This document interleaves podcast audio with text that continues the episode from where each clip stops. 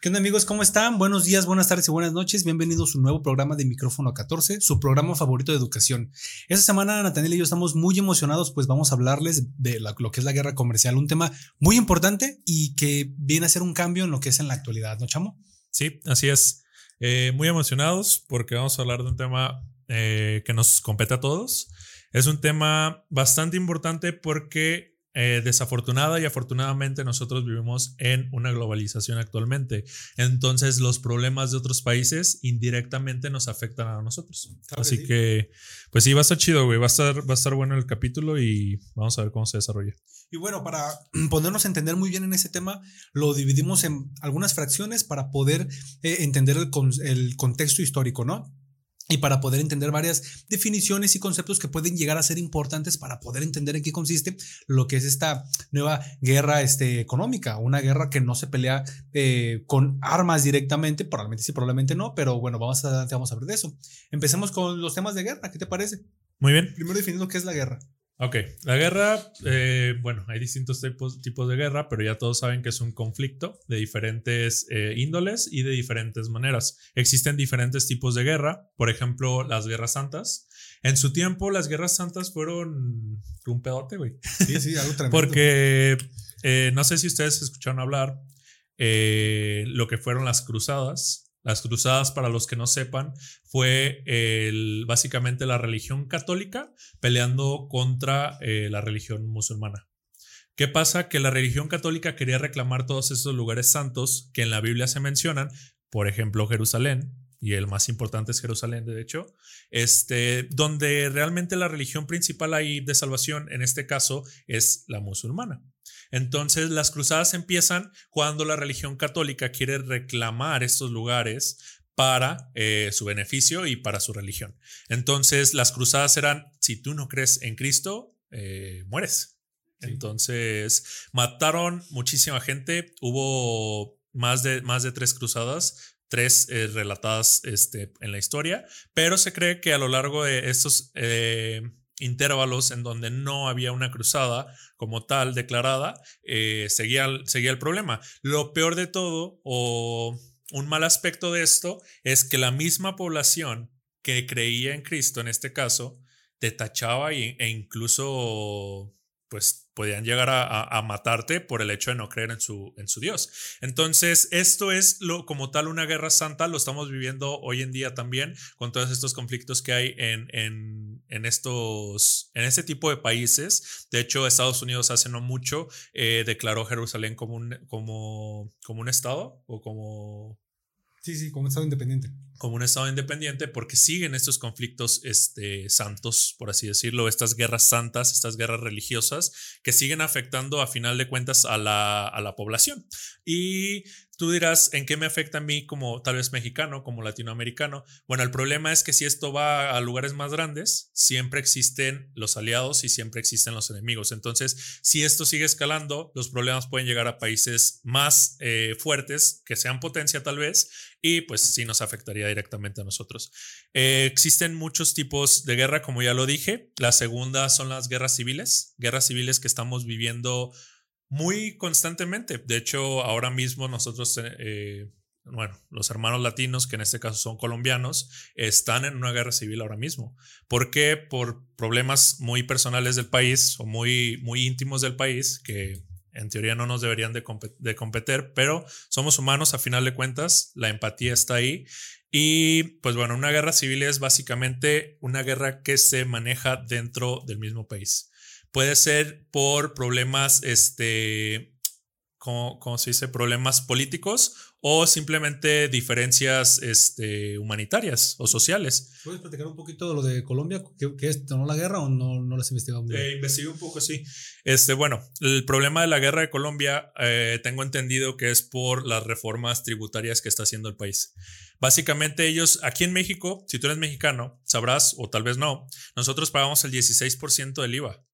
Eso es un putero porque literalmente casi una quinta parte de lo que tú estás consumiendo es un impuesto. Entonces, imagínate que tú le quitas ese 16% a todos los productos, estarías pagando mucho menos y ahorrando muchísimo dinero. Bueno, el punto es que ellos tienen 19%. Quieren poner 19%, ¿no? Ah, no, te, no, sé, no sé responderte eso. No sé si ya lo tengan o lo quieren poner.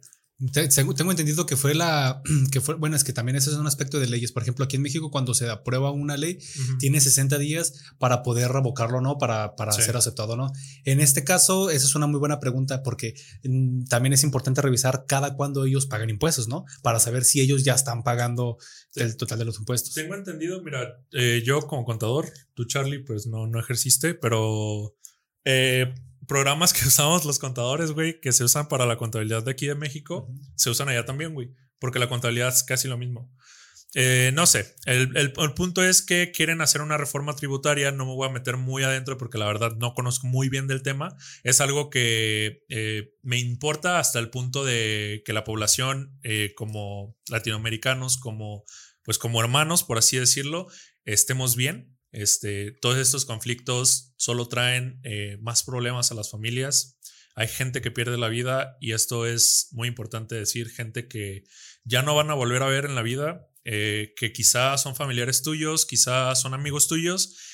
Y está cabrón, es, es, un pedo muy, muy complejo. Eso a mí me importa. Realmente los temas eh, políticos y económicos son eh, aunque suene muy frío o muy, muy seco, eh, son de ese país. Este, y creo que como el respeto que se merece ese país como independiente es respetar sus problemas ajenos. Es como cuando tus amigos tienen una, que son pareja, tienen un problema, pues no, no puedes intervenir mucho ahí. Bueno, el punto es que este, esta guerra civil es por un problema tributario, quieren subir los impuestos, quieren cobrarles más dinero y ¿qué pasa? Que las generaciones jóvenes no se están dejando.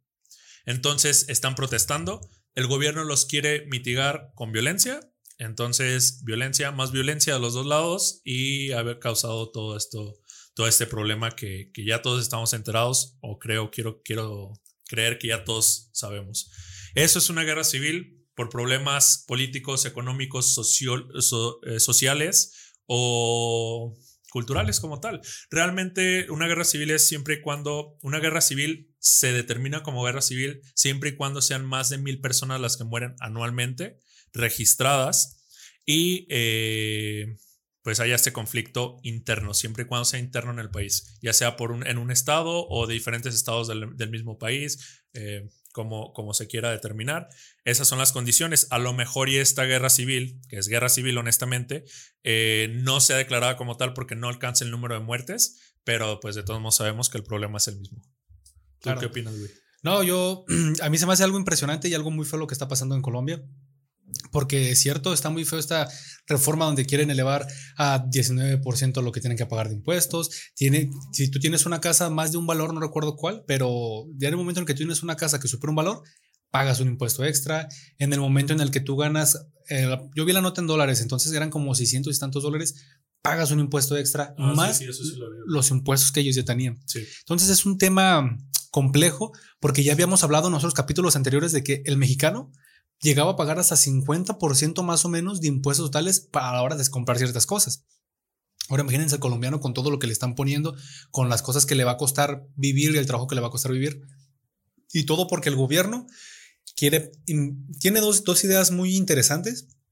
La primera es manejar el asunto de la pandemia, o sea, la compra de vacunas, la su distribución, lo que es todos los sistemas que se cayeron por culpa de la pandemia.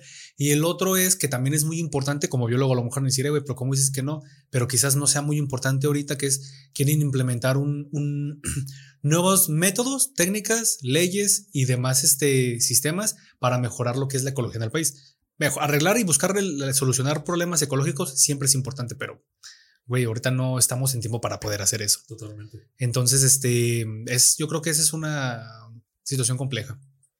Está muy cabrón, güey. Este, está muy complejo, es un tema de mucho interés, no por nada toda la gente se está sumando a la causa, toda la gente está pidiendo incluso firmas, vi que están recaudando firmas ante la ONU para que intervenga. ¿Qué sabes qué va a pasar si, si, la, si la ONU decide que sí?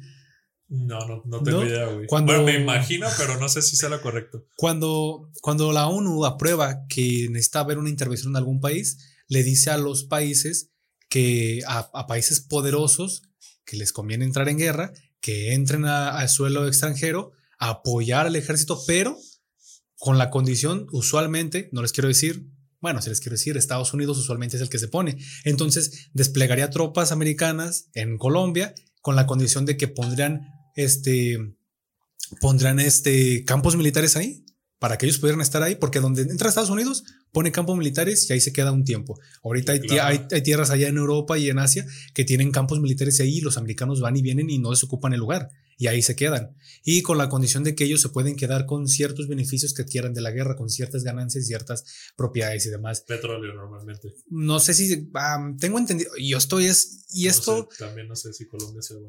Hay, hay una nota se las, se las voy a investigar, que fue muy controversial, que era de que Estados Unidos controlaba campos de amapola en, en, en otras tierras, en otras tierras de Asia. Y eso es muy, muy impactante y eso es muy conflictivo. En pocas palabras, cuando se aprueban ese tipo de, de, ayudas internacionales, llega a otro país como Estados Unidos. No tengo conocimiento si también países como Rusia, China y demás quisieran intervenir, quisieran meterse y demás, pero en este caso sí, ¿no? Em, bueno, el siguiente tema era guerra de guerrillas. Guerra de guerrillas. Ese es un aspecto a mí que se me hace muy importante porque se parece mucho a una guerra civil. ¿Cuál es la diferencia entre una guerra de civil y una guerra de guerrillas? Que en una guerra civil pelean civiles normales, civiles con, con puertas, con palos de béisbol, con lo que sea, pero tienen una fuerza militar muy disminuida. En cambio, un país tiene algo llamado poder militar, que es todo el conjunto de armamento, de personas y de tecnología que dispone el ejército para poderlo utilizar, que puede desplegar para un contraataque o una defensa.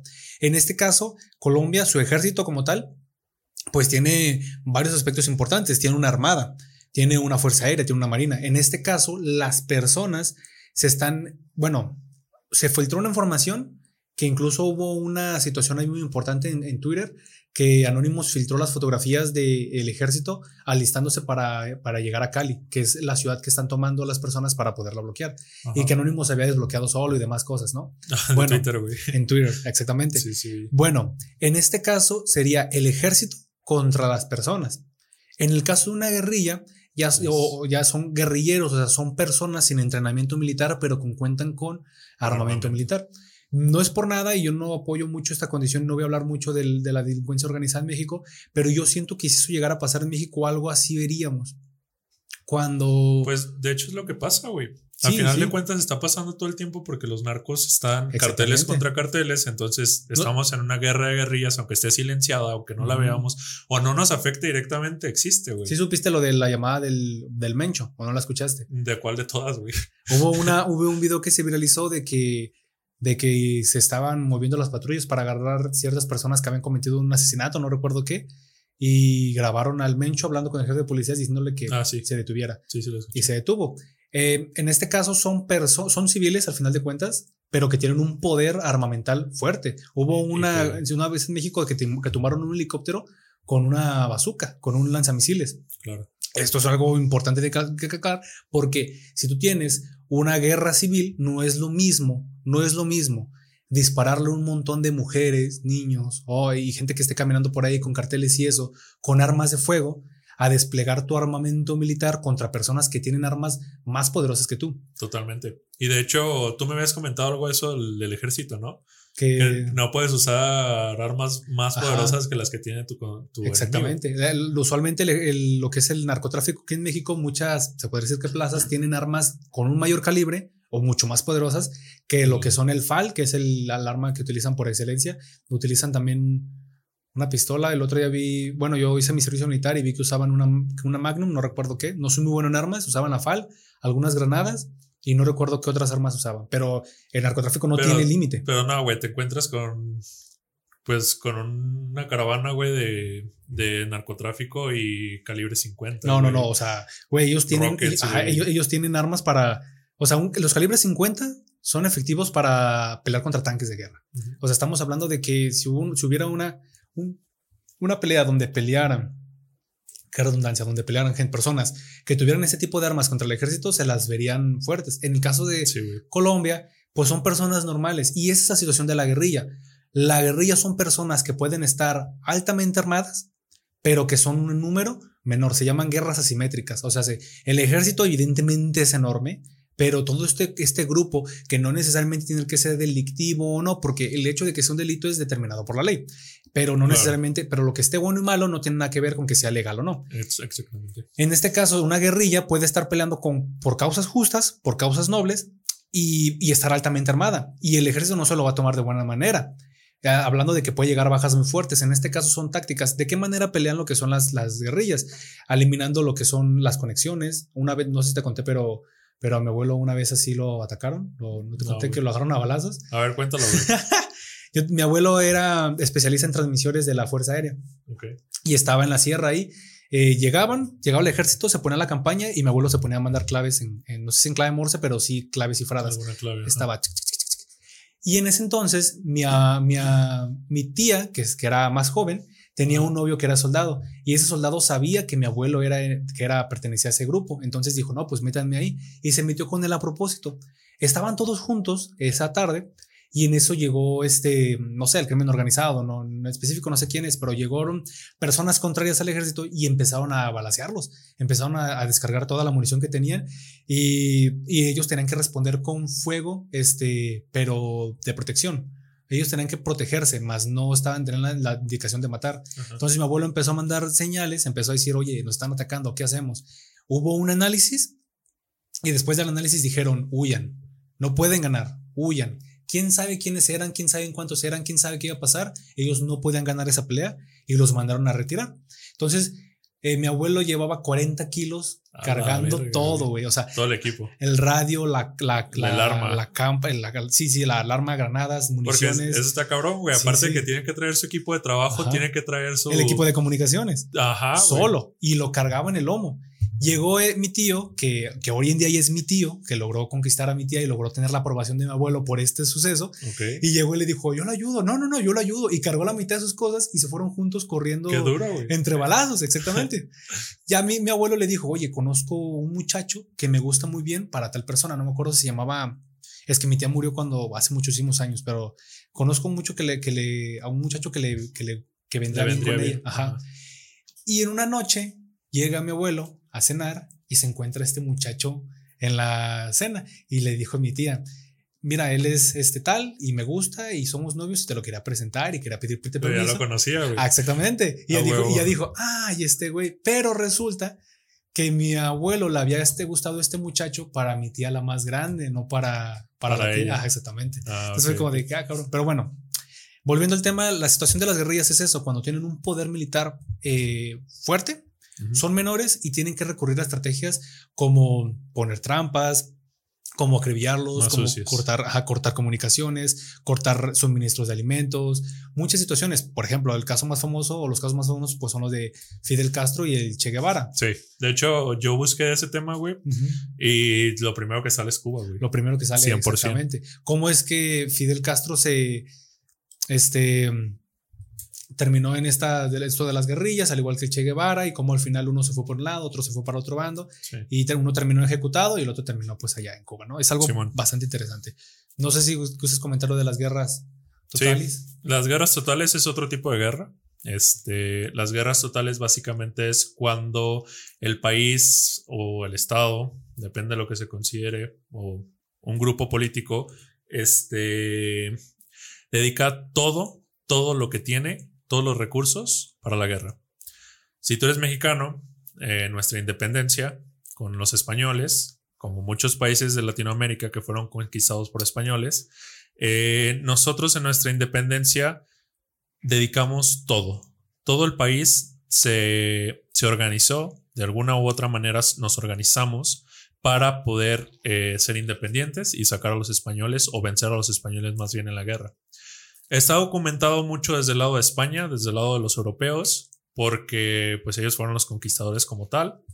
Y mm, hay pocos, yo leí una tesis para esto de, un mexicano que estudia en la UNAM, bueno, estudió en la UNAM y este, habló del tema, de cómo eh, la independencia de México realmente fue una guerra total. Cuenta cómo el ferrocarril de México este, fue dedicado exclusivamente para el transporte de armamento, el transporte de soldados, eh, comida, todo lo que se necesitaba para, para nuestros soldados, nuestros independizadores.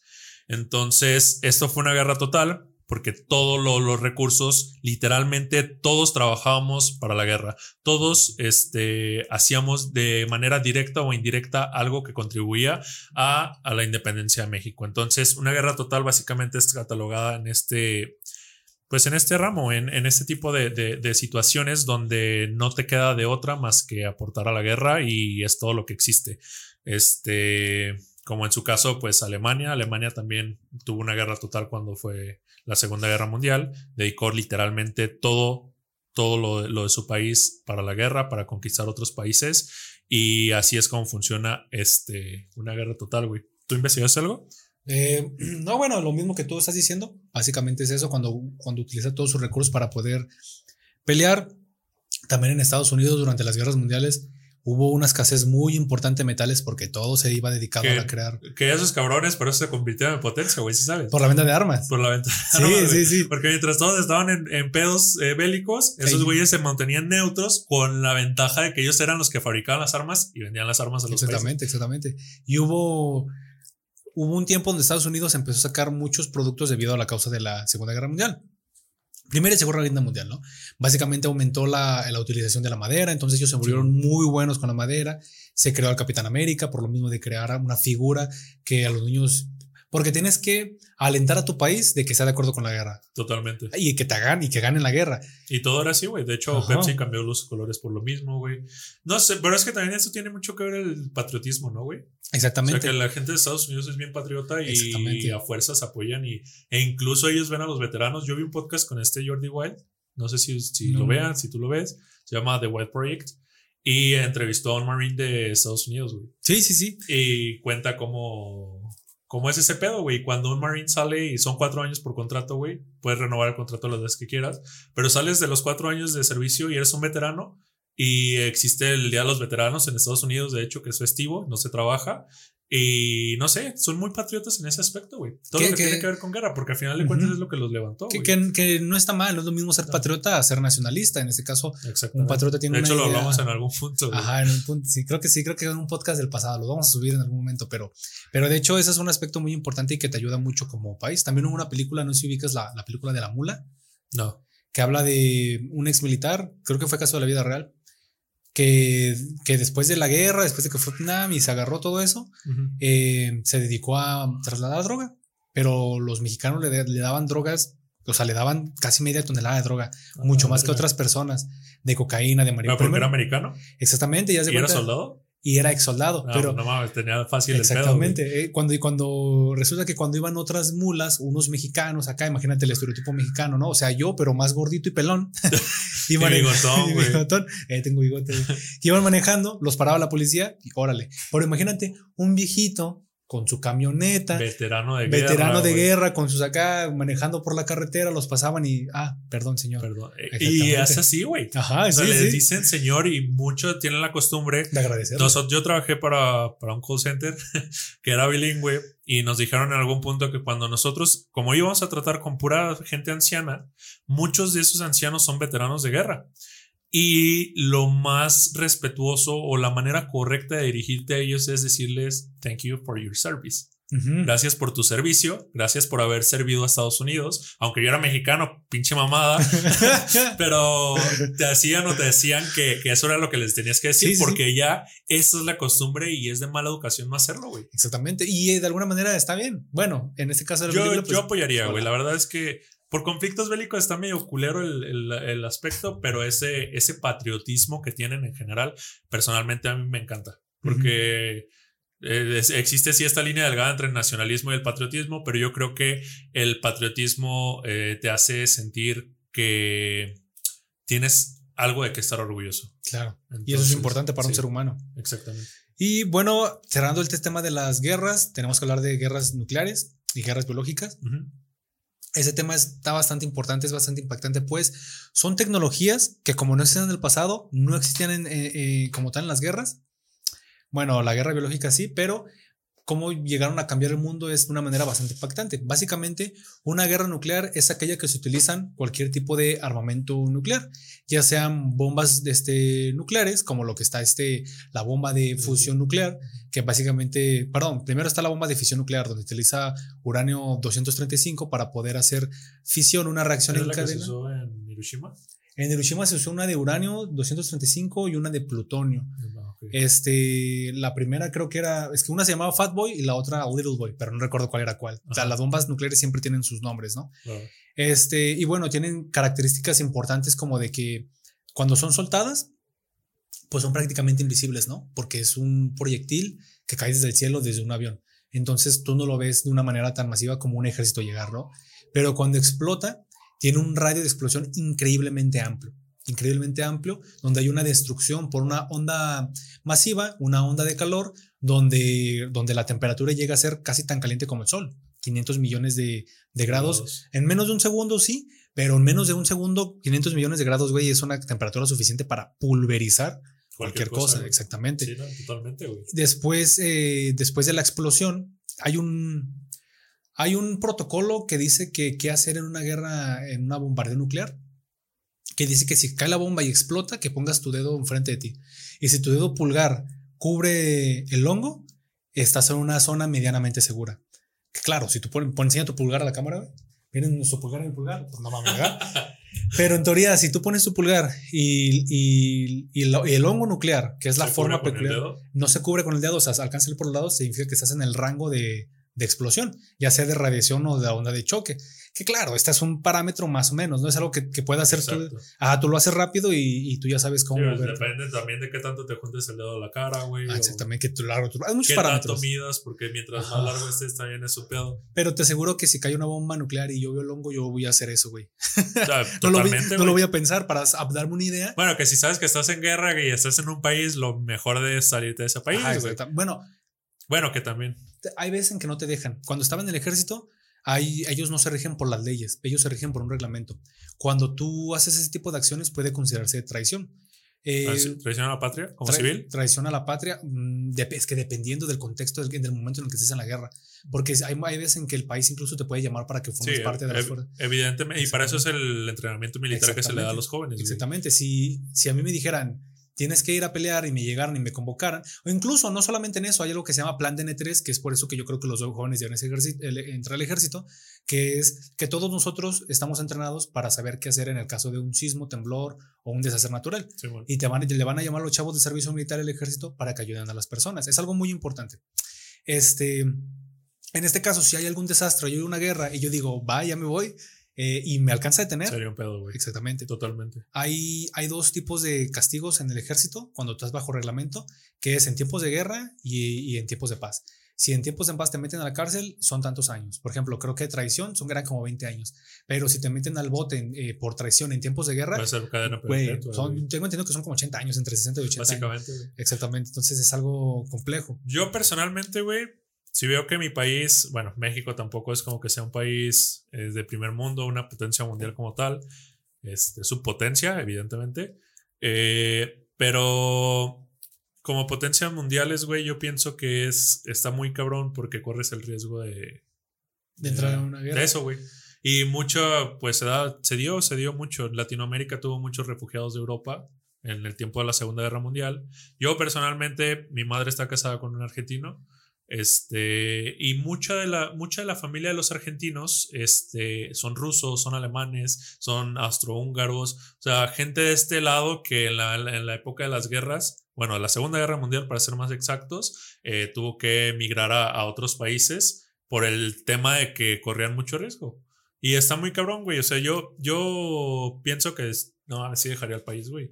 Pues está complicado. Si, si fuera y corriéramos el riesgo de, una, de, de un problema así, Ah, sí, güey. Bueno, pero ¿Qué chingados tienes que ver tú en un conflicto bélico por intereses que no te competen, güey? Pero también, pues México es un país bien relajado, güey. O sea, México es un país incluso pacifista. Son, somos neutrales, güey. Dudo, dudo que. Pero ojo, somos neutrales no reconocidos, güey. Porque vamos muy de la mano con Estados Unidos, güey. Valemos verga. Bueno, bueno, es así en ese sentido. Y bueno, en el caso de lo que son las bombas atómicas, eh, hay tratados para poder trabajar con ellas, hay un límite, hay zonas de, de exploración, Incluso hay zonas de- permisos, ¿no? Para que los países ajá. tengan hay países, armamento nuclear. hay países que no quieren dejar de utilizar armamento nuclear, hay quienes tienen ojivas, que son básicamente eh, como misiles parcialmente desarmados, que están cargados con uranio, que están cargados con algún material. listos para armarse y Ajá, listos para Mars. Hay, hay, hay quien dice que incluso hay botones del fin del mundo, ¿no? O sea, que sí. preparados para No lanzar. creo, güey, pero bueno, por ejemplo, el presidente de Estados Unidos trae su maletín y en cualquier momento puede hacer un ataque a nivel mundial, Ajá. pero de eso a que un país decida que todo el mundo muera. No, no, no, no, no, no, no se puede. A la bomba más poderosa que ha hecho el hombre es la bomba ah, nuclear del SARS, que tengo entendido que 100 tiene el poder de 50 este, megatones. Ajá. Y el, y el meteorito que destruyó a, a ¿A los la- al, al ochenta y tantos por, no solo dinosaurios, al 84, 86% de, De toda la vida. en la Tierra era, era de, no me acuerdo si de mil o cien este, teratones. 13 mil veces más fuerte que la bomba nuclear más fuerte que ha creado el ser humano. O sea, claro. no se, es una pequeña parte. Sí, es una pequeñísima parte. O sea, no quiere decir que no desestabilice, no quiere decir que no sea gacho, pero Si te cargas un país entero, güey. sí, yo Depende creo. del tamaño, pero. Ajá, yo creo que sí, sí, sí, un país de Europa, a lo mejor sí. sí. A lo mejor si juntaras toda la bomba nuclear y se la hicieras mandar a un lugar, a un país que todos nos cae gordo, no, no se me ocurre cuál. Corea del Norte. No, no. y que le exploten ellos mismos sus bombas. Rusia ¿no? y China contestarían en, en segundos y valdría verga todo. Madre madre. Sí, porque sí, hay- también estaba investigando eso, güey, de que hay, hay misiles antimisiles, hay misiles que están eh, programados para Para que la Colis- el aire. col- colisionar con otros misiles. Está muy verga esa tecnología, güey. Ajá, Y güey. es muy precisa y. Está, está verga si no, porque aunque suene de que, ay, no mataron a ninguna persona, van a explotar en el mar, güey. Dos bombas explotando en el mar. Va a eliminar muchísima vida en el agua.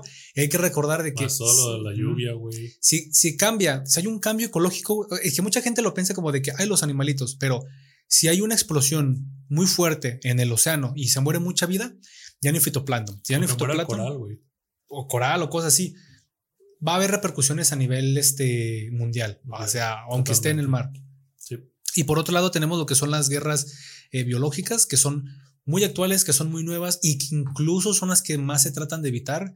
Las guerras biológicas básicamente son el uso de bacterias, de virus, parásitos o cualquier, este, cualquier arma que, que, que básicamente sea un ser vivo, eh, la que sea. En este caso, les, iba- les había dicho al principio que eran utilizadas principalmente en la actualidad, pero las, realmente las guerras biológicas fueron descubiertas desde el pasado. Fueron utilizadas por los mongoles, no sé si sabías, güey. No, no sabía, güey. Los mongoles abarraban gente con peste negra, güey, y la trepaban. ver, y de puta. y la trepaban a catapultas y hace cuenta que No cuando llegaba- mames. cuando había se acercaban, se acercaban los pueblos cuando llegaban los mongoles decían, él aquí no entren. Entonces los mongoles se rodeaban el lugar, como no como no podían subir los muros y en catapultas mandaban agarraban a los secuestrados que tenían gente peste negra y los los volaban por los aires. Cuando caían se despedazaban, o sea, había sangre por todos lados. Y eso hacía una gigantesco. y se esperaban ahí una semana, acampando, comiendo. Y después de una semana eh, se abren las puertas y la gente salía corriendo por la muerte porque ya no podían más. Y ya afuera los mataban y ya entraban, saqueaban y se iban. Entonces era una manera de hacer una guerra biológica. Hoy en día se utilizan, bueno, se utilizaban, ya es un poquito en disputa, esto de lo que es este, el anthrax, que es un compuesto eh, sintetizado originalmente por Bacillus anthraxis. Este, el veneno más poderoso del mundo es este, creo que lo ha comentado, ¿no? La toxina botulínica y su forma tipo Sí, H, bueno. que es muy mortal. Y bueno, hoy en día incluso en las capitales y en partes del mundo más importantes que Ah, hay, eso está muy cabrón. hay, una, hay antenas, no sé si sabías. Sí. Y esas antenas están todo el tiempo eh, haciendo una PCR, básicamente haciendo una reacción este, de polimerasa en cadena, de cadena polimerasa, donde están leyendo todo el tiempo genes y genes y genes. Y si un día se detecta este, a un organismo o, o a, un, este, a un ente con DNA eh, quimérico, o sea, que esté compuesto con partecitas de, no sé, de sarampión, partecitos de influencia, pedacitos de esto, pedacitos de otro, detectan y dicen, ah, cabrón, hay un ataque biológico. Es normal. Es, es, es muy anormal. Básicamente detectar una quimera es porque es detectado por el ser humano. Totalmente. Y si es una quimera que tiene varios pedacitos de varios virus, Ya sabes que es un ataque, güey. es que es un ataque biológico. Y Totalmente. eso es algo peligroso. En, no me acuerdo que en, qué país, pero son los países de Asia donde se acostumbra mucho a estar peleando todo el tiempo. Llegaron a liberar bacterias y virus que fueron, que mataron a muchísima gente y deformaron a muchas más personas, incluso a niños, y fue algo muy fuerte, ¿no? Entonces el uso de, de lo que son armas nucleares y armas biológicas es algo muy, muy cabrón. Para cerrar, eh, hay algo que se llama las bombas H, las bombas de hidrógeno, que básicamente llevan dos bombas dentro.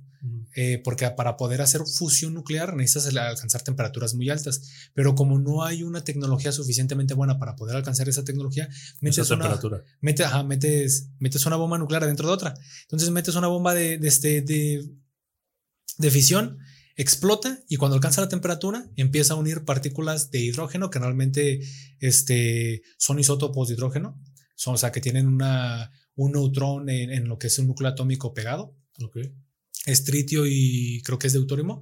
Eh, y cuando se unen, liberan una cantidad de energía masiva, güey. Que básicamente se traduce en explosión. Que sí, sí, sí. O sea, volver.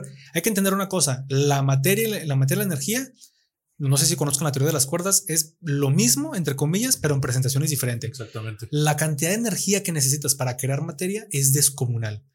Por ejemplo, un fenómeno donde tú puedas volver completamente materia energética en, eh, materia, perdón, energía, es con la antimateria. Cuando tú juntas una, que estamos hablando, una moneda de cobre con una antimoneda de cobre, que son equivalentes en cuanto a lo que son protones, neutrones, y chocan y colisionan, o y antineutrones incluso. La descarga de energías gigantes. Sí, destruyen. De hecho, vale creo que 132 mil millones de dólares eh, un gramo de antimateria. Es, está muy cabrón de conseguir. Y bueno, básicamente es eso, chicos. Una lo que es el armamento nuclear es aprovechar la energía eh, de que son los núcleos, romper con fuerzas extremas la, fuerza, la, fuerza nuclear fuerte, que es lo que mantiene a los núcleos unidos, para crear una fuerza en cadena que crea una destrucción, porque se considera un arma de destrucción masiva, para crear una destrucción masiva y destruir.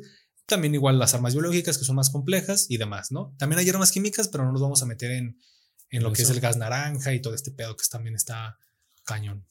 Muy bien. Y, bueno, pues entonces ya entendiendo lo que es eh, las guerras, pues vamos a entrar a lo que son este potencias mundiales, ¿no? Sí. Vamos a entrar al tema de lo que es economía a nivel mundial. Sí, eh, las potencias mundiales en general, lo vamos a tocar. Este, vamos a describirles qué son los atributos o qué, qué tiene que tener específicamente una potencia mundial para ser considerada potencia mundial. Eh, ¿Por qué hablamos de esto antes que nada? Porque esto tiene mucho que ver con lo que vamos a cerrar el tema, que es la guerra comercial, es el tema principal, para que no vayan perdiendo el hilo. Eh, una potencia mundial se define como un estado o un país que genera bueno, más bien que influye tanto económica como social y culturalmente en otros países. Está un poquito raro porque la definición no es como tal tan diplomática, es más bien de, mm, de méritos, qué país es el que ha ganado más méritos en cuanto a su tecnología, en cuanto a su economía, su, su fuerza bélica, eh, todo este tipo de aspectos y gracias a eso pues es considerada eh, una potencia mundial. El primer punto muy importante, evidentemente creo que una potencia mundial sin dinero pues no puede ser potencia mundial, entonces eh, este es un atributo que todas las potencias mundiales tienen que tener. Normalmente una potencia mundial económicamente es estable y económicamente es bastante poderosa. Tenemos el caso de Estados Unidos, Rusia, China, incluso Japón. Son países que económicamente podrían este, solventar una guerra, por ejemplo, podrían hacer préstamos gigantescos a otros países que se da, Estados Unidos. Normalmente en Latinoamérica, muchos países de Latinoamérica estamos endeudados este, con Estados Unidos. México perdió la mitad del territorio por, por, el, por ese problema. Este, pero bueno, este es un atributo que sí o sí tiene que tener una potencia mundial porque evidentemente sin dinero no hay guerra y sin guerra no hay este, bienes o no hay activos. Y pues bueno, es, algo que se necesita. ¿Qué opinas, güey? Yo opino que, pues en definitiva, güey, necesitas bastante economía para poder manejar eh, todo este tipo de intercambios o para ser un país que sea competente o significativo, ¿no? En este caso, tienes completa razón, güey. Hay varios sistemas que difieren mucho, pero que a pesar de ello, esa diversidad es importante, como por ejemplo en China, que tienen un modelo, un sistema, un conjunto de creencias muy diferente a las de América, pero a pesar de ellos, a pesar de ello, ambos llegan a ser potencias mundiales al igual que, lo que Rusia. Y es algo muy importante aclarar en esto que eh, a lo largo del tiempo, las potencias mundiales cambian, las potencias son diferentes. Totalmente. En este caso, estamos hablando de Estados Unidos, China, Rusia, Japón, porque son países que tienen una importancia en la actualidad muy fuerte. Pero, en el 2021. En el 2021, pero hace 500 años eran otras cosas. Güey, hace 40 años. China hace 40 años no era potencia, güey. Ok, eso es bastante. Solo, solo 40 años, pónganse a pensar. Y ahora China tiene el 15% del Producto Interno Bruto Internacional. O sea, estamos hablando de que casi el 20, o sea, casi una quinta parte de toda la economía mundial es China. En 40 años nada sí, más. Sí, sí, simplemente cuántos de sus productos que compran ustedes son, chinos. Exacto. y justo, y para allá vamos, ahorita vamos a hablar de ese, de ese aspecto, porque China se ha convertido en una potencia mundial. Yo personalmente estoy enamorado de su cultura, de, del país en general. La verdad es que el país ha sido una riata en todo lo, en todo lo que, lo que hace. Bueno, menos a la hora de esclavizar morros y matar bebés, mujeres, güey, ese tipo de cosas. eso era hace, hace más de 40 años. Bueno, pues, este, también otro aspecto importante para determinar una, que algo es una potencia mundial o que una nación es lo suficientemente importante es su poder militar, que va muy relacionado a lo que eran las, las guerras. Tú puedes tener un país que sea muy bueno en todos los aspectos, en todas las áreas, pero si tú no tienes una, un poder militar con el que puedas contrarrestar un ataque o con el que puedas resolver un problema, porque es muy importante. Cada día la probabilidad de que exista una guerra es menor, porque estamos avanzando un punto histórico donde no va a ser necesario. En la actualidad pueden haber guerras, casi hay una guerra mundial en enero del año pasado, o sea, puede haber guerras, pero... pero hay una guerra, güey. Bueno, espérame, espérame. Sí, sí, sí, pero bueno, una guerra bélica. Ah, una guerra donde vayan soldados a matar unos a otros. Sí, bueno. Ah, entre países. Sí. Cada vez es más difícil. Totalmente. Cada vez es más difícil que existan guerras de este tipo. Ah, pero el ejército aún así es necesario por el hecho de que aún, te, por ejemplo, en el caso de que existan terroristas o grupos subversivos, también es necesario. En, hay veces en las que, por ejemplo, en el caso de México, si hubiera una persona que tuviera muchísimo dinero, un empresario millonario, no llamamos empresario, una persona con muchísimo dinero, que dedicara a hacer negocios muy fuertes, negocios muy turbios y se pusiera a matar gente y demás, eh, evidentemente la policía a lo mejor no podría hacer mucho y ahí sí, tendrían ¿Qué pasa? que desplegar el ejército. Y lo que está pasando diario todos los días en México, en sí, todos sí. Sí, sí, sí, donde están mandando mucha gente de, en ese tipo a los ejércitos, vaya, al ejército mexicano. Porque eso es algo que normalmente no se va a conocer y pues todos tenemos que saber, tanto nosotros como mexicanos, como latinos, como hermanos, nosotros en México estamos todos los, todos los días en guerra, güey bueno, nosotros no, el gobierno está en guerra todo el día con el narco, el narcotráfico. Es la guerra y es una guerra que no ha parado desde hace 50 años tal vez. Muy fuerte. Que, que básicamente es el pelea por el poder, que pelea por porque están ejerciendo o están trabajando en algo que no es legal. Pero bueno, dentro de esas cosas, el narcotráfico es como el inicio, pero luego se empiezan a volver mafias porque resulta que hay personas del narcotráfico que tienen muchas empresas y luego ya no se dedican al narco, pero siguen siendo mafiosos en el sentido de que, que es un mafioso, básicamente es una persona que se dedica a negocios legales, eh, tiene muchas empresas, tiene muchos, este, ¿cómo se dice cuando tienes un solo negocio, pero muchas veces repetido? Tienen este, ¿Franquicias? franquicias, tienen muchas franquicias. Pero, por ejemplo, si una persona, un mafioso, tuviera el pollo pechugón y yo llego quiero poner el pollo Charlie, me matan. Y eso está fuerte. Sí, que monopolizan. sí, que, monopolizan a la, mala. Y son personas que manejan asuntos ilegales o, y, luego se brincan a manejar asuntos completamente legales, ¿no?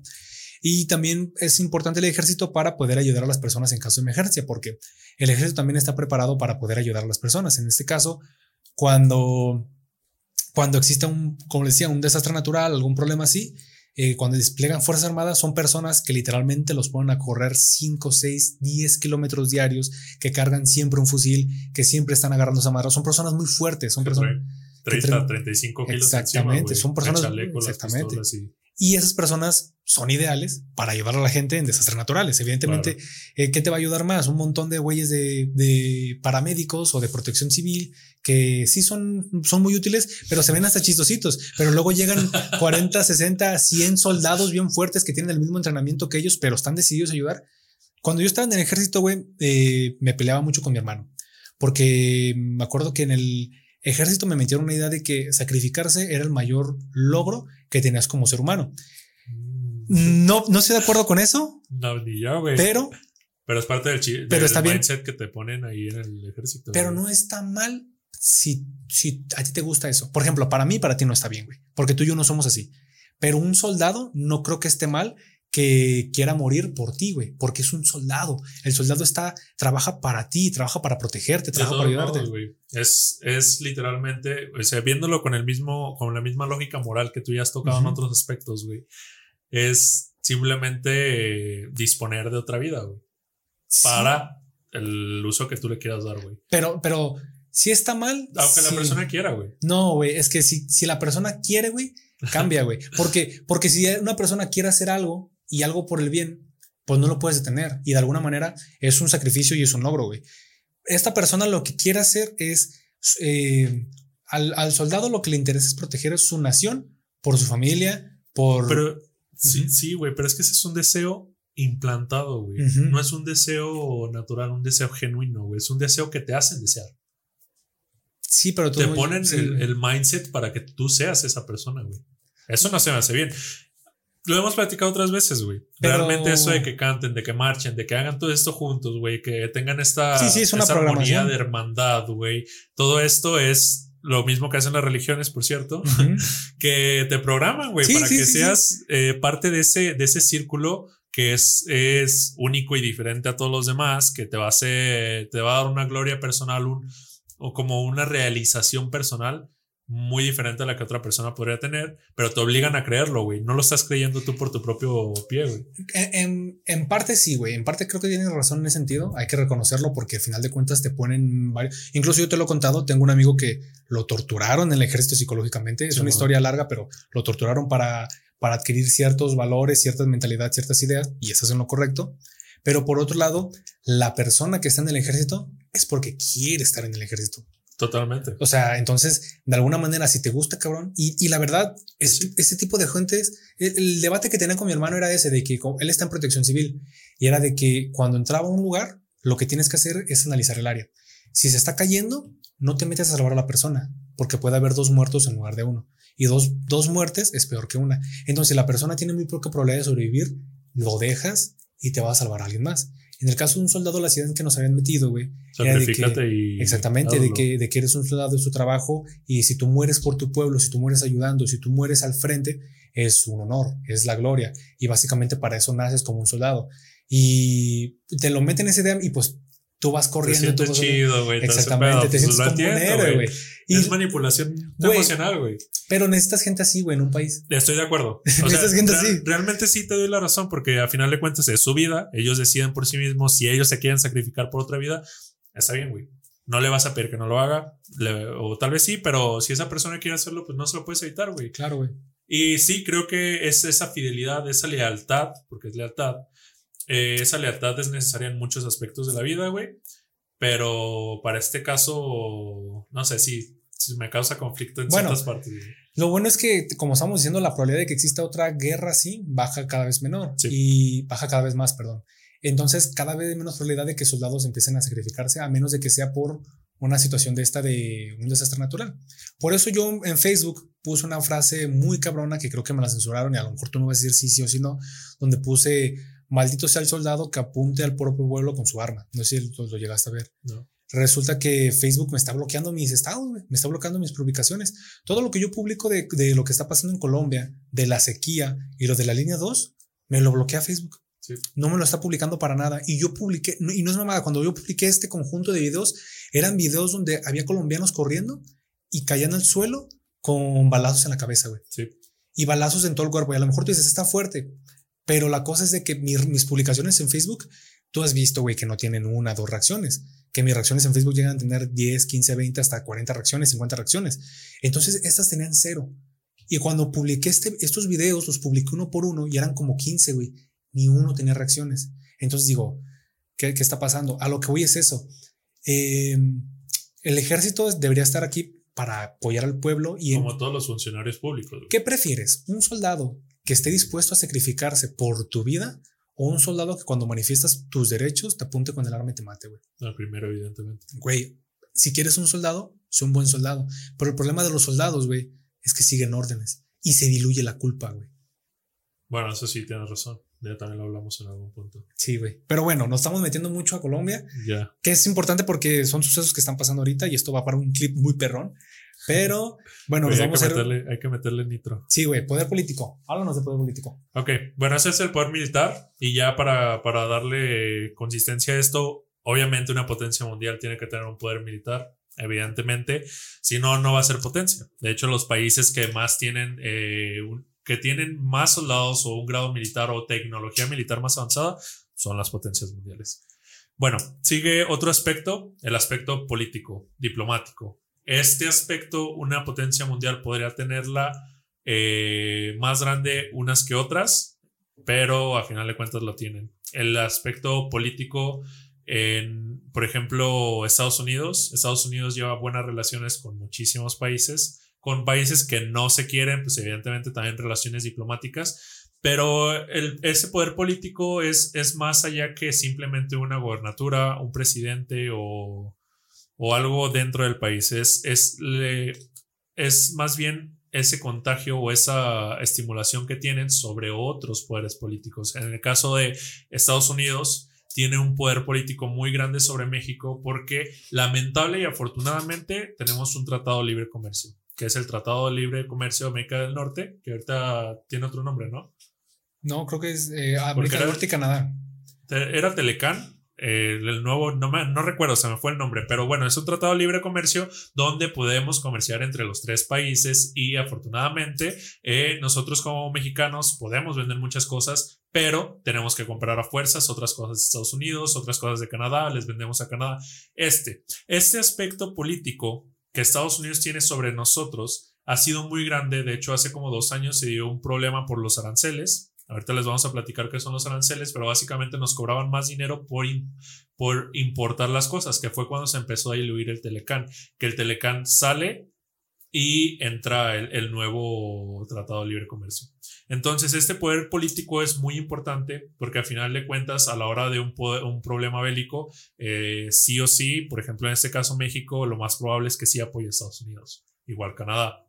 Aunque Canadá es neutro, México es neutro no reconocido, pero de todos modos, al final de cuentas, estamos ahí y ese- esa influencia política nos hace eh, comprometernos de alguna manera con estas potencias mundiales. Entonces, es algo que tiene que tener una potencia mundial. ¿Qué opinas, güey? y me quedo, no, sí es cierto.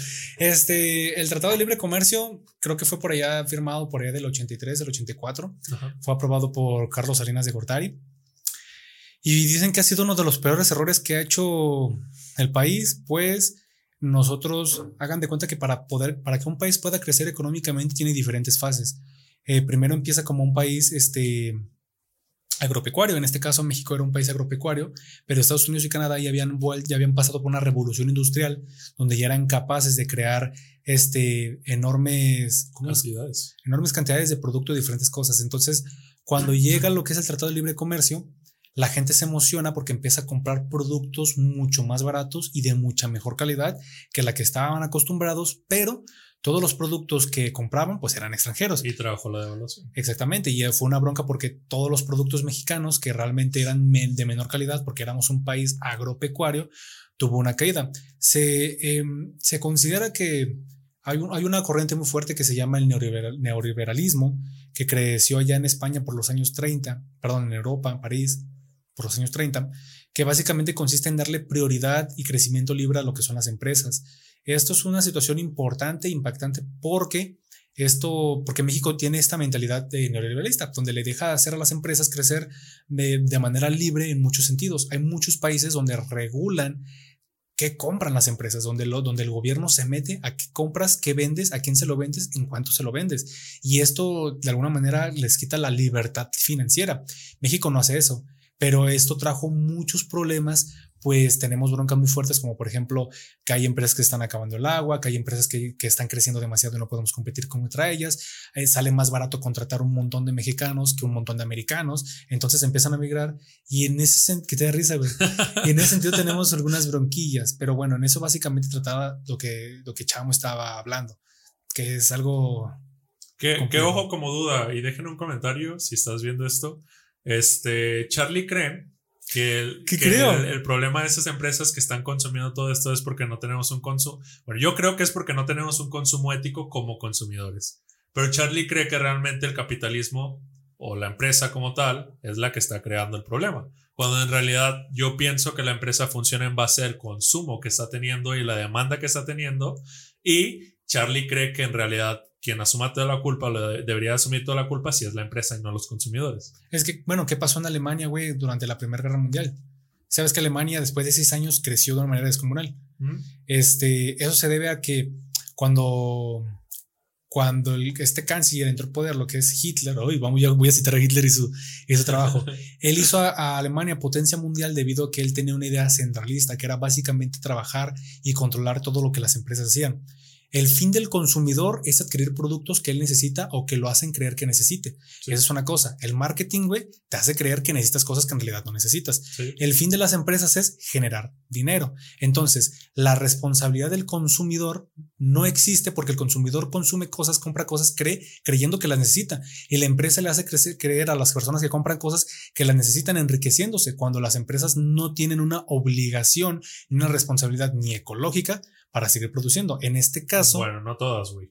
es que no todas... Porque entre- hay, hay empresas socialmente. Sí, socialmente responsables. Por ejemplo, la- mi papá trabaja en gráficos mundiales, es químico, y, y no le pagan más, no gana más, y de hecho pierde dinero en, en tener una planta, una planta que lo que se dedica es acumular todos los gases nocivos que si lo liberaran no tendría impacto porque no, porque necesitas una cantidad de gases para poder llegar a ser multa, Claro. pero la, ellos la utilizan y esos gases nocivos crean plástico y lo venden, pero la venta de ese plástico no financia la máquina como tal, entonces es una pérdida, pero, de- pero aún- responsabilidad social y ambiental. exactamente, pero aún así no todas las empresas son así y si una empresa fuera a quebrar por no hacerlo, no lo haría.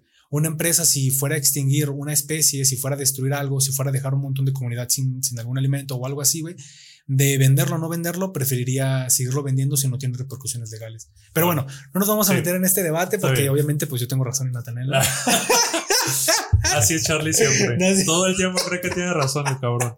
Pero bueno, dejen su comentario ya con, lo- con las pocas bases que les dimos y díganos qué opinan. Estaba Vamos, vamos. Ay, güey, nunca bromeas con esto. Claro no que mames. sí, güey. Bueno. te, te digo este güey todo el tiempo, ¿no? Pues bromeo, yo soy un dios, soy este tipo de cosas. Y este cabrón se lo, las cree. lo peor de todo es que sí lo cree. No lo creo, güey. Ay, Ah, Bueno, bueno, vamos a meternos a después. economía global, güey. ¿A qué, perdón? Vamos a entrar a economía global, güey. Ah, cabrón. Perdón, chicos. Problemas técnicos con Charlie. Países aliados. ok. Em, sí. Sí, sí, sí. Este. Bueno, básicamente las alianzas comerciales era lo que tú venías, hab- lo que tú venías hablando cuando se hacían treguas, cuando se hacían tratados para poder realizar, ah, es que ya lo dije, pero bueno, para poder hacer comercios en el países que normalmente no se hace. Cuando tú quieres hacer, vender un, un producto en un país, te van a cobrar aranceles, te van a cobrar impuestos. Incluso hay medidas, hay algo que se llama mm, Secretaría de Comercio Exterior, que lo voy a comentar más adelante Sí. que básicamente regula y controla qué es lo que tú vendes y qué es lo que tú introduces de otros países. Entonces es algo muy importante porque cuando tú estás haciendo un tratado con otros países, eh, se aligeran ese tipo de procesos, ¿no? Por ejemplo, en el caso de que... Y no nada más eso, güey. Eh, la Secretaría de Relaciones Exteriores, que es la que, la que en teoría trata de estos temas, es porque las importaciones y exportaciones afectan directamente al Producto Interno Bruto, güey. Entonces, Ok, eso no, no lo había contemplado, pero sí es, pero me imagino que sí es muy importante. totalmente. Entonces lo que hacen es, ¿sabes qué? Vamos a llegar un- a un acuerdo, vamos a llegar a, a un negocio y vamos a hacer dos cosas. Tú como gobierno, yo como gobierno, vamos a hacer eh, estrategias y, y estrategias y planes para poder realizar un intercambio de productos y que las personas de mi pueblo puedan comprar las tuyas y que las de tu pueblo puedan comprar las mías. Entonces adquirir a los nuestros ciudadanos adquieren mejores productos con mejores precios, adquieren esas ventajas con, y, y por lo tanto mejora su calidad de vida, ¿no? Así permitiendo que, que, porque no solamente es como, porque si nos vamos al mundo real y yo tengo un puerto y yo me dedico a vender, yo lo voy a hacer como yo quiera o como yo pueda.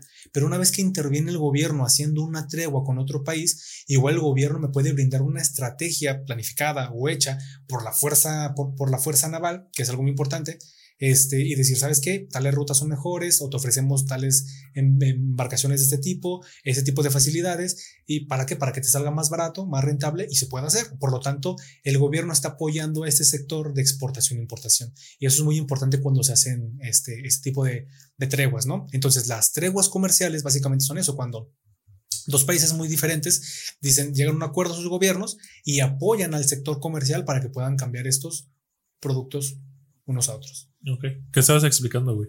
¿Qué, güey? ¿Cuál tema estabas explicando tú? En, no sé, güey, ¿qué me queda? de la lista.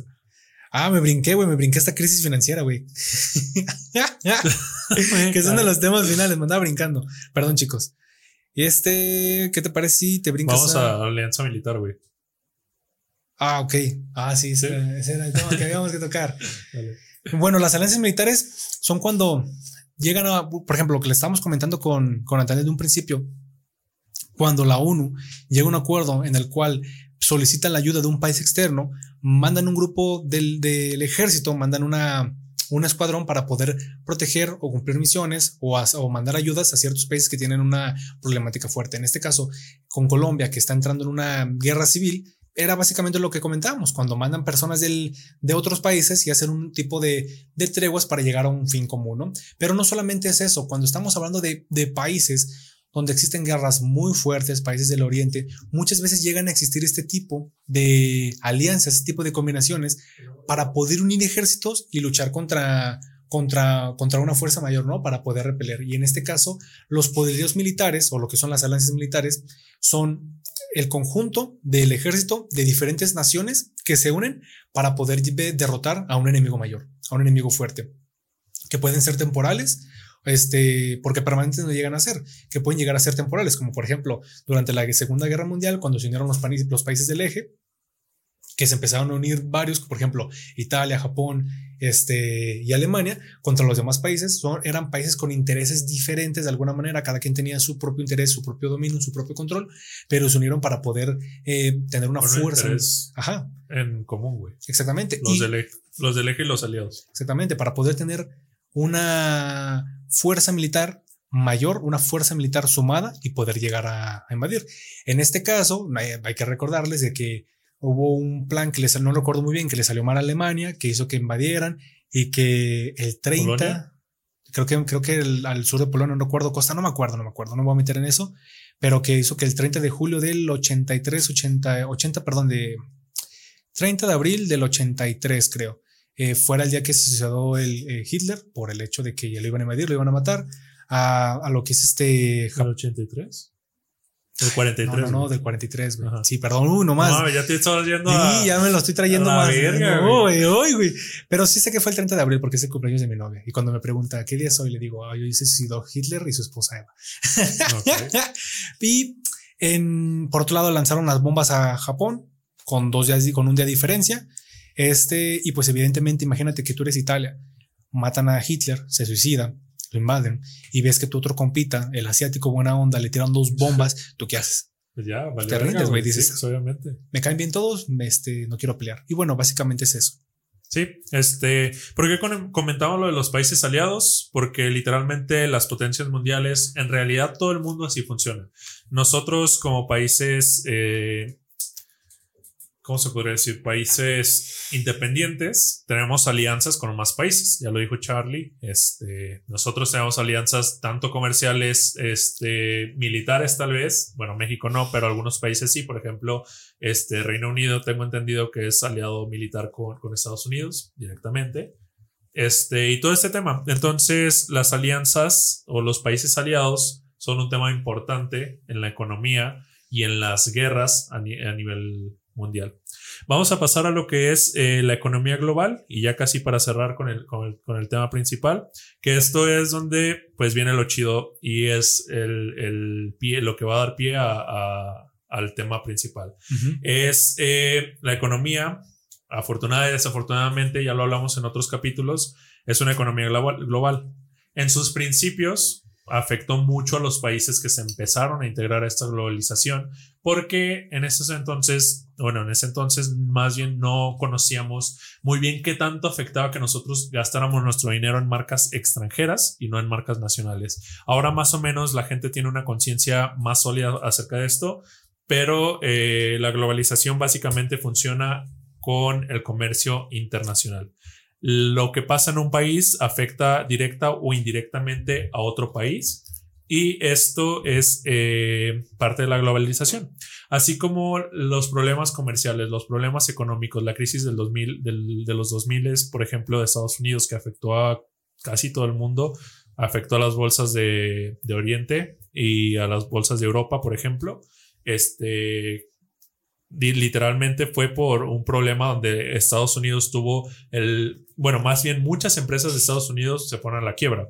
Esto hizo una reacción en cadena donde todas las bolsas, tanto la de Estados Unidos que fue la primera, se vio afectada. Unos meses después se vieron afectadas las de Europa y las de Asia, bueno, las de Oriente, por la razón de que la economía eh, se maneja, de hecho ya hablamos de eso, se maneja de una forma global. Lo hablamos en nuestro capítulo de multiniveles para que vayan a checarlo si quieren. Ahora, este, eso es lo que básicamente es la, globalización, la economía global, pero también existen este, beneficios en, este, en estos aspectos, o más bien como pequeños, no sé cómo decirlo, pequeños altos que se les pone a los problemas de la globalización. Nosotros, eh, como un país globalizado, este, llega un punto donde el consumo es muy alto. Este, la gente normalmente está comprando productos de otros países, evidentemente. Si tú eres mexicano o latino, o en realidad yo, yo pienso que cualquier persona este, ha comprado unos tenis Nike, ha comprado una, una playera de alguna marca extranjera que no es mexicana, sobre todo aquí en México, que no tenemos como que esa, esa cultura de apoyar mucho a las marcas mexicanas.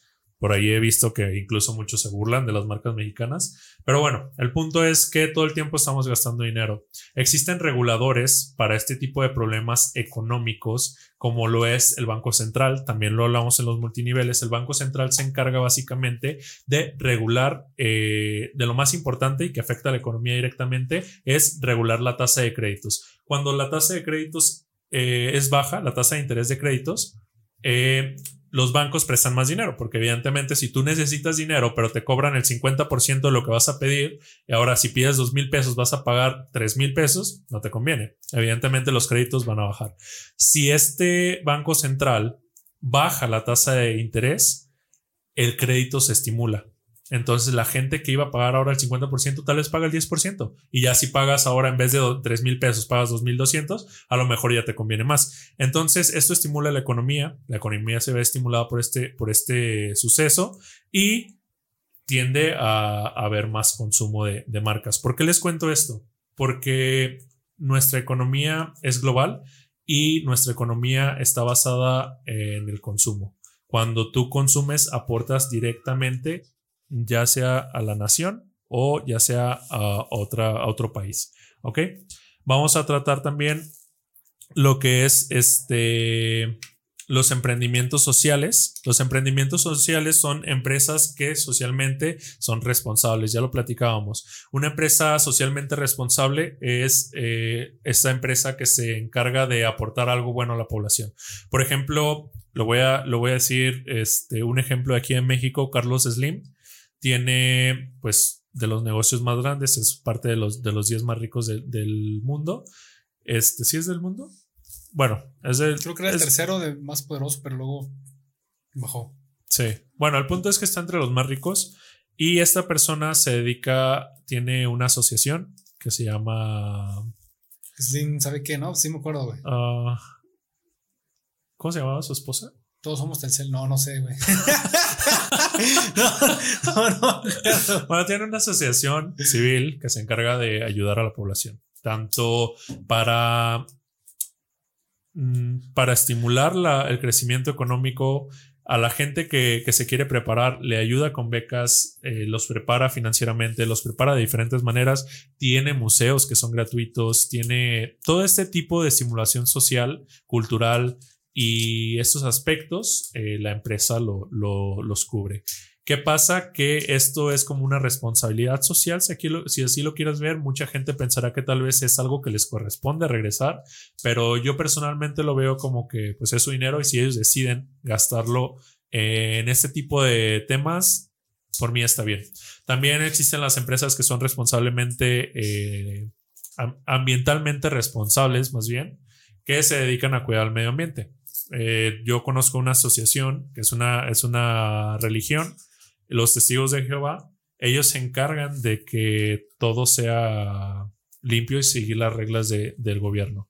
Entonces, son responsables ambientalmente y eso es muy bueno porque al final de cuentas creo que esta cultura es algo que nos hace falta a nivel mundial y que evidentemente afecta a, a los países. ¿Tú qué opinas, güey? No, yo opino lo mismo que tú, güey. Estoy completamente de acuerdo con lo que estás diciendo, güey. ¿Sí? ¿Seguro? Bueno, no, no, la neta no estoy de acuerdo en muchos aspectos. ¿Por qué, güey? Pues tú sabes que, o sea, yo sí apoyo en muchos sentidos al capitalismo. Creo que es el sistema político, económico que más funciona, que mejor funciona para que el país crezca, hasta un punto. Creo que si no es, que si no es regulado, eh, pues se vuelve un enemigo de la nación. Güey. ¿Por qué? Porque se independiza de la nación. Pero bueno, no nos vamos a meter en eso porque el pobre no es pobre porque quiere y eso es un debate de nunca se acaba. ok, chavo. Lo tocaremos en algún otro punto. Sí, este, ¿nos falta algún otro tema? Sí, da el tema. Sí, nos falta ya ahora sí, este, lo importante. El tema importante, da, yo, ya vamos a la dinámica, vámonos. ya casi, güey. Ahora, hoy en día existe una guerra que se podría llamar la Segunda Guerra Fría de la historia. Eh, estamos viviendo acontecimientos bastante duros. La gente normalmente, o más bien actualmente, no se está dando cuenta de lo que está pasando porque no es algo que, no son sucesos que den a conocer abiertamente. En este caso, estamos viendo una guerra comercial. Es una guerra donde ya los conflictos ya de intereses ya no son bélicos, ahora son económicos. Y lo que pasa es que justamente China está en guerra con Estados Unidos porque en los últimos 40 años China ha crecido lo que Estados Unidos ha crecido en toda su historia. Entonces eh, es bastante, bastante interesante porque este tema nos afecta a todos y lo hemos visto, nos hemos visto afectados tanto como consumidores como, como países. Eh, China y Estados Unidos llevan este conflicto ya desde hace cerca de seis años, cinco años más o menos. En 2018 fue cuando empezaron los problemas más, más graves. Si ustedes conocen la, historia de, Estados Unidos y China o la relación que han llevado, saben que Estados Unidos le prohibió a las empresas de Estados Unidos eh, colaborar con las empresas chinas. ¿Por qué fue esto? Porque literalmente China ha estado creciendo en diferentes aspectos que lo ha estado convirtiendo en potencias mundiales. Normalmente los países crecen en algo específico. Estados Unidos en sus metales, algunos otros países también son de metales, otros son de, agricultura.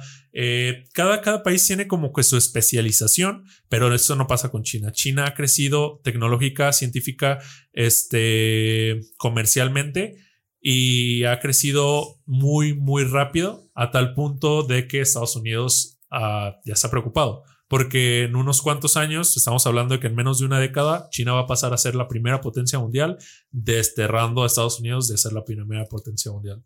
Entonces está muy cabrón el tema porque esta guerra es algo que está pasando actualmente. Afortunadamente a mí me va a tocar ver el desenlace de lo que va, de lo que va a pasar. Ojalá que no sea nada bélico, pero está, está curioso, está interesante cómo se ha ido desenvolviendo este tema. Estados Unidos también le subió los aranceles hasta a China. Los aranceles, para las personas que no conocen, son impuestos que se ponen por exportar tu producto a otro país. Impuestos caros, güey. Carísimos. O sea, tengo entendido que un impuesto más o menos normal son de, del 5%, pero si suben más, imagínate el 5% de lo que compres. Imagínate compras millones y millones de maíz, de computadoras, de celulares, y eso, 5% extra. Y estamos hablando de que a China le pusieron eh, casi el 25%. No, güey, es algo que, y es algo que van a pagar los consumidores al final, porque, porque las empresas en China lo va a pagar, se lo va a sumar al. y eso afecta directamente el consumo, güey, porque. Y la economía global en general. Porque eso que les dije de que China aporta el 15% del Producto Interno Bruto internacional está muy cabrón. Porque estamos hablando de que toda la riqueza mundial, el 15% la aporta China. Y eso significa que ni siquiera Estados Unidos, Estados Unidos ni siquiera tiene el 10% de la, de la aportación. Entonces, estamos hablando de algo muy cabrón. Y si China empieza a bajar su economía a este punto en el que estamos, nos vamos a ver afectados todos. Porque como decía Chamo hace rato, todo, eh, todos los productos que compramos nosotros baratos normalmente y muchas marcas este, grandes tienen sus fábricas en China. Mucho del producto, mucho de la economía que sustenta a países viene de China.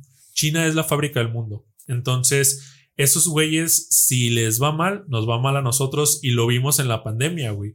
De hecho, este, muchos, muchos productos subieron el precio por la escasez del producto, porque resulta que en China no podían trabajar, porque ellos fueron primero en la pandemia, recuerden.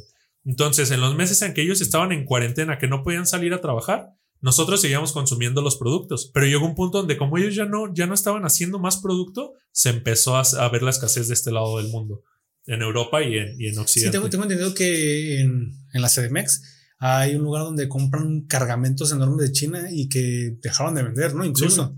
Dejaron de venir cargamentos de China, muchísimos productos. O sea, todas las empresas realmente se vieron afectadas. Nike incluso salió a revender el producto que tenía del pasado porque normalmente Nike es una empresa que va sacando modelos casi cada mes, este, y salió, tuvo que sacar productos del pasado, güey, productos ¿Y ¿Cuál fue la campaña de marketing? ¿Eh? ¿Y cuál fue la campaña de marketing? No vi campaña, güey. Vuelvo, Pero al pasado y... pudo haber sido buena idea, güey. El punto es que está muy cabrón el tema que estamos viviendo porque eh, Estados Unidos literalmente está al borde de, actuar en un conflicto, bélico. China es, por su parte, más, más pacífico en esos aspectos. De hecho, China ya se convirtió en el país con más, eh, ¿cómo se llama? ¿Cómo se llama cuando un presidente va a otro país para hacer alianza?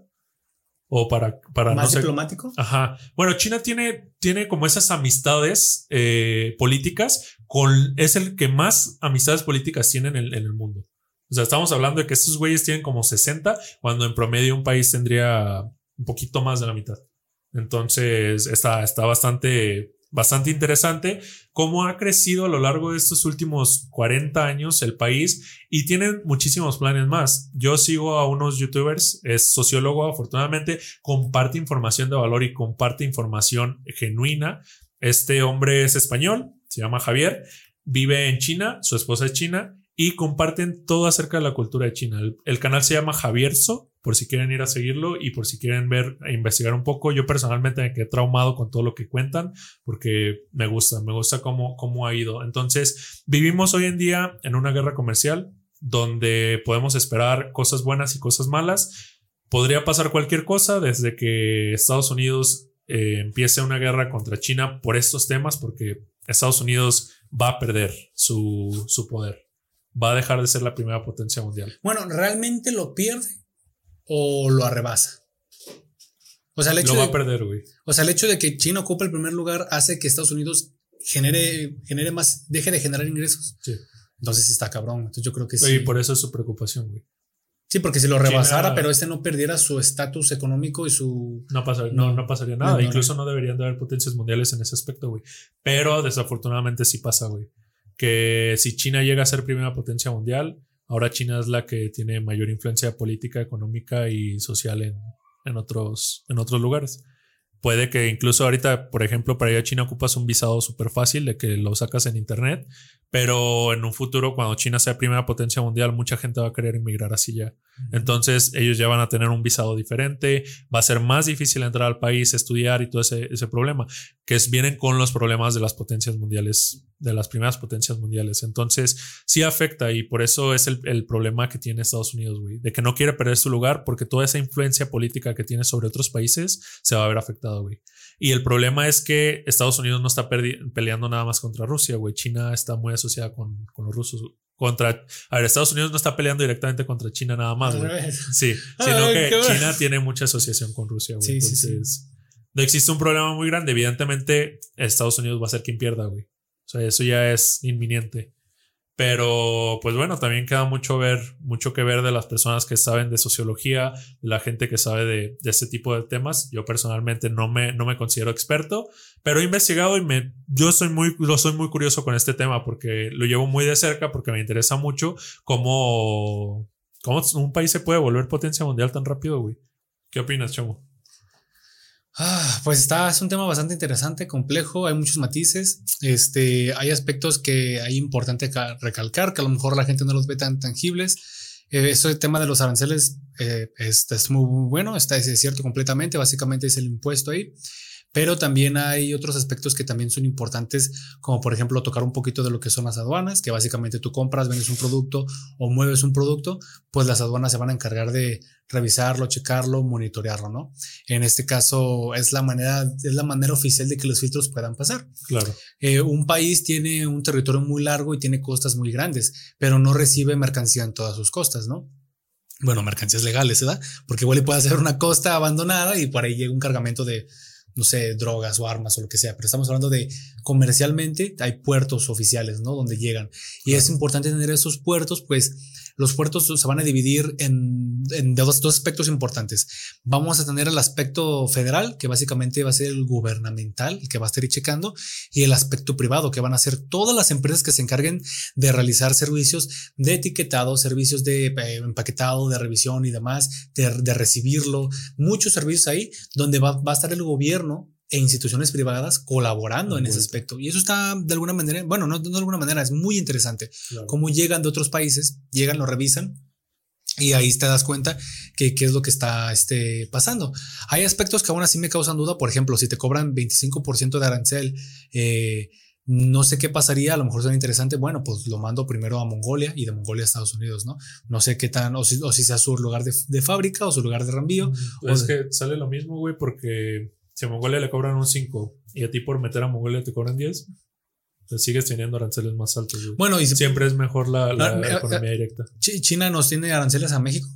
Sí, todos los países tienen aranceles para todos los países. ¿Te imaginas que hubiera un tratado entre China y México? No se puede, güey. Bueno, por, Estados Unidos. por Estados Unidos. Exactamente, exactamente. De hecho, de hecho, Peña Nieto en el gobierno pasado, este, hace que cuatro o cinco años, Peña Nieto quería hacer un tren este, no me acuerdo de dónde. Ah, cabrón, de México a China. Pero quería hacer un tren aquí en México. Resulta que las, las, las empresas más especializadas en trenes son de China.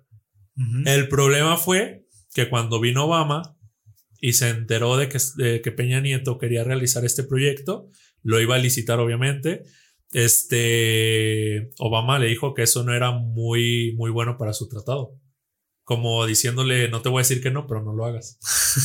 Entonces, es cierto. La, influencia está muy cabrona, güey. Que, era, que era la chaqueta mental que me quería aventar, que básicamente era la de, imagínate que hicieron una alianza China y Estados Unidos y se lo enviaron a México y en México. Estados Unidos rompe el, contrato. Sí, sí, sí. Rompe el, el, tratado, güey, sin pedos. Suena completamente lógico. Pero bueno, en ese sentido, lo que son este, relaciones externas, lo que es aduana, lo que son este cotorreo de los aranceles, juegan todos un papel muy importante para hacer la regulación de esos aspectos, de cómo tienen que ser los paquetes, dónde tienen que venir, cuánto les vas a cobrar, eh, cuáles son sus características, un montón de aspectos muy importantes para poder hacer este comercio este, internacional, que al final de cuentas eh, complejiza este fenómeno de la economía, que tenemos que recordar algo muy importante. El dinero realmente no existe en la naturaleza, es una invención que está en la cabeza de los humanos y ahora en papel y en computadoras, pero realmente no existe, es, es una creación y lo hemos llevado ahora al aspecto internacional, o sea, aspecto de que cada quien tiene su cotorreo, pero ahora yo te invito a mi juego y yo tengo mis maneras de jugar y de convertir mis riquezas a riquezas de tu país. Es algo interesante, güey. Muy bien, pues ya con esto cerraríamos. Vamos a pasar a la dinámica. Y vamos a concluir con ella. Vamos a la dinámica, chavos. Bueno, como Natanel y yo hemos estado hablando todo este capítulo, hemos estado hablando de todos los productos, de todos los bienes, todos los, servicios que se pueden facilitar al tener un tratado, que se pueden facilitar al, al llevarlo, pero básicamente nos centramos nosotros en, este, en esta dinámica nos vamos a centrar en el tipo de productos que vamos a llevar. Entonces te voy a hacer una serie de preguntas. ¿El tipo de productos que qué? Que podemos llevar, sus características y demás. Ok. Porque hay algo muy importante. Hay cuestiones culturales, ideológicas y sucesos que han ocurrido en el pasado. Y esto puede llegar a cambiar el cómo nosotros hacemos negocios en el, en el presente, ¿no? Yo te voy a decir unas preguntas y tú me vas a contestar, este, de entre las respuestas múltiples, cuál es la correcta. ¿Está bien? Va. Bueno, te voy a, la primera pregunta es, o, las primeras preguntas van a, ¿qué productos crees que son prohibidos vender aquí en México de manera internacional? La primera pregunta es... ¿va- ¿Exportación? Ajá, exportación e importación. La uno es tierra, inciso A, tractores, inciso B, y instrumentos médicos, inciso C. Bueno, sé que hay una regla para las tierras, güey, donde los extranjeros no pueden comprar a ciertos kilómetros desde la frontera hacia adentro y desde las costas hacia adentro, güey. No, no, no, no. Tierra. O sea, Kilos, tierra física. kilos de tierra, bolsas con tierra, lodo, contra tractores, o sea, maquinaria agrícola y instrumentos médicos. Me iría más por los tractores, güey. ¿Por qué los tractores? Porque sé que hay países que son líderes en esto y sus, sus tratados de comercio tratan de que son exclusivos, güey. Ok, la respuesta es tierra, güey. No mames, neta. Resulta que no puedes exportar tierra porque hay microorganismos ahí y al llevar tierra de un país a otro estás llevando toda la biota del suelo a otros países y puede hacer un- una contaminación, algo tremendo. Tractores no, tractores se, comercian muy bien al igual que instrumentos Sí, no médicos. sabía, güey. La segunda es, segunda pregunta, inciso A, trofeos de caza, inciso B, oro en bruto, kilos de oro y el inciso C, aguacates. ¿Cuál fue la primera? Trofeos de caza, ¿Trofeos de casa? ajá, cabezas de venado y ese tipo de cosas, contra oro, kilos de oro, contra aguacate. Pues yo pienso que el oro, güey. ¿Por qué? O como, como, como, como empresa. O sea, esta pregunta sería como una empresa o como, como una Sí, sí. persona. Como, ah, como cualquiera de las dos. Es- eso se trata de transporte, güey. Pero bueno, tienes razón ahí. Porque es que hay empresas que son joyeras, güey, por ejemplo, y se encargan, pueden exportar e importar Exactamente. Bueno, digamos materias entonces, primas. no como una empresa, pero a lo mejor sí como una persona Pues, el- física. El, oro, yo creo. filoso. güey. La respuesta correcta es incorrecta también, güey. No, es Puedes transportar oro bruto, no hay bronca, eh, pero no puedes transportar eh, pues, de casa porque son tejido animal que también pueden traer enfermedades. Eh, güey, soy biólogo, güey. Soy biólogo, no te la previste, güey. Ahora, la paquetería UPS, ¿la recuerdas? Sí. Este, chico, hay cosas que no puede enviar, hay cosas que, que en su reglamento no puede enviar, ¿ok? La primera es, ¿qué de estas tres cosas no envía? Inciso A, munición. Inciso B, mercancía de ensamblaje y fabri- y fabricación de aeronaves. Inciso C, teléfonos y equipos de comunicación. Munición, güey. Sí, güey. Hay, Sí, no, eso está prohibidísimo. güey. este, solamente puedes eh, mover munición en Estados Unidos, güey. De Estados Unidos a Estados Unidos. Porque, y bajo. Pero porque ya, ajá. Ajá, porque hay reglamento. Este, y bueno, la segunda es que de estas tres cosas estamos grabando, estamos grabando, chavos. ¿Qué de estas tres cosas puedes este mover de, de- en UPS? Es, tenemos relojes de oro, dinero y billetes, monedas. Que sí puedes mover. Perdón, ¿qué, qué de esas cosas son prohibidas? Sí, porque si tú me dices que, que son que puedes mover, me puedes decir dos opciones, o si me dices que no puedes mover, pues dime la opción que no se puede. Y la otra es plata. ¿Me repites las primeras dos? relojes de oro, dinero y billetes y lo que es plata. Dinero y billetes. Exactamente, güey. Bueno, ya me llevaste dos, güey. no, no manches. Y que tampoco se, que- ¿qué cosa se rehúsa también a mover UPS? Barómetros, nacar o plomo. ¿Qué es nácar, güey? Nacar es con lo que, el material con lo que se hacen las perlas. Plomo, porque debería contaminar más que lo demás. No, güey, equivocado. Los ¿Cuál? barómetros, güey. ¿Por? Porque tienen mercurio y en un Ah, accidente, bueno. si no, se pues sí, güey, ¿verdad? Son peores Así- que el puto plomo. Exactamente, güey. El plomo puede, puede tener un envasado, puede tener un. Sí, en es cambio, si te cierto. rompe el Es barómetro, cierto, igual es mal. Ok. ¿Qué es más fácil de introducir? O mejor dicho, ¿qué es más difícil de introducir a Cuba? Este. Joyas, medicamentos, una bicicleta o audífonos, equipos de audio. Yo, di- yo diría que los, el equipo tecnológico en general, Sí. así que los audífonos, güey. Y error, güey. ¿Qué, qué sí puedes meter? Que puedes, puedes meter audífonos, puedes meter joyas y puedes meter medicamentos, pero no puedes llevar bicicletas, güey. No puedes llevar equipos de transporte a Cuba, güey. No Ni bicicletas, ni patines, ni motocicletas, ni nada. Está prohibido Ok. llevar. Ok. Eh, en el 2018 en Brasil aumentó 2.500% la importación de maíz mexicano, plutonio ruso, lentejas españolas, semen americano. 2500. 2.500%. O sea que si se tenía una producción normal, llegó 2018 2.500%. Ah, está medio tricky, güey. Yo diría que el semen, loco. ¿Que el semen se multiplicó? Porque es algo muy nuevo, desde, o sea, relativamente nuevo, güey. Y todo lo demás es un producto que han consumido a lo largo de la historia, güey. Entonces sí, yo pienso que eso, güey. Sí, güey, en efecto. Resulta que las mujeres brasileñas ya quieren, empezaron a tener la moda de querer tener hijos, rubios, güey. Entonces empezaron a traer muchísimo semen. Ahora, ¿qué es más fácil de transportar en un viaje? Este, de, en este caso, de México a países de Europa, ¿no? La primera opción, ¿un cerebro humano o timbres postales? ¿Timbres postales? ¿Cuáles son? Lo que son etiquetas postales. Los cuadritos que se ponen a las cartas. Aquí en México no, aquí, no, se usan aquí en México no se usan tanto, pero en otros países se acredita la, el pago del envío, de, del, del, envío del paquete o de la carta a través del. ¿Qué es más difícil? De la estampilla. Ah, que es. Sí, que es más difícil enviar, güey. Estampillas postales, estampillas, bueno, es como los conocemos, o un cerebro humano. Pues depende, güey, porque si es un hospital o algo así, me imagino que el cerebro. No, bueno, tampoco, tal, vez no llegaría sano al cerebro, güey. ¿El cerebro es más que? Más difícil. No, güey. Eh, es, ilegal eh, mandar ¿Estampillas? postales. No mames. Sí, güey, es un, es un pedo bastante delicado, de hecho, güey, estar transportando, moviéndose como tú quieras. En cambio, el cerebro humano, güey, es más común porque el enviar tejidos, hay servicios eh, de paquetería científicos donde puedes enviar tejidos. ¿Se dedican a eso? Incluso Alemania, güey, yo nunca lo hice, pero trabajé en un laboratorio durante un tiempo donde Alemania te ofrecía servicios de venderte bacterias patógenas, güey. Haz de cuenta que las bacterias se dividen en nivel 1, 2, 3 y 4. El, las nivel 1 son bacterias que nomás te hacen daño si te las comes, como si bebes agua de un charco. Pero si tocas agua de un charco no te pasa nada. Las dos son bacterias que te enferman, pero no pueden hacer contagiadero, ¿no? Este, son algunas bacterias que, por ejemplo, en mi universidad utilizamos. Las nivel 3 son bacterias prohibidísimas que pueden provocar una pandemia, pero tienen cura, güey.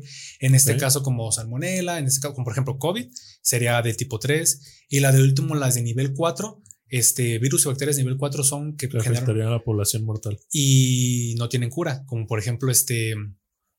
El ébola, güey, es nivel 4. Y para manejar ese tipo de, de virus y bacterias nivel 4 ocupas. Bueno, Alemania te los vende, güey. Depende todo esto y te lo envía por paquetería, güey. Bueno, por paquetería especial, vaya. Sí, evidentemente. Evidentemente, güey. Y evidentemente tiene, tienes que estar certificado para poder comprar estos productos porque, porque hay, lo más cabrón, güey, que a lo mejor eso les va a parecer interesantes a algunos, Kellogg's eh, y demás empresas muy fuertes e internacionales que venden alimentos compran bacterias patógenas para conocerlas, investigarlas y saber distinguirlas cuando están en los alimentos. Claro. Entonces es muy importante. Y la última pregunta, ¿México compra el 90% de, inciso A, smartphones, smartphones o más? Mm. Equipo industrial, maquinaria este, agropecuaria, maíz este, o carne. Carne de vaca. A un país extranjero, me imagino. La tecnología, güey. Los smartphones. Pero a un solo país extranjero, güey. ¿A uno solo? Al maíz. ¿A quién, güey? A Estados Unidos. Ah, cabrón, ¿sí sabías? Sí, güey. Sí, güey.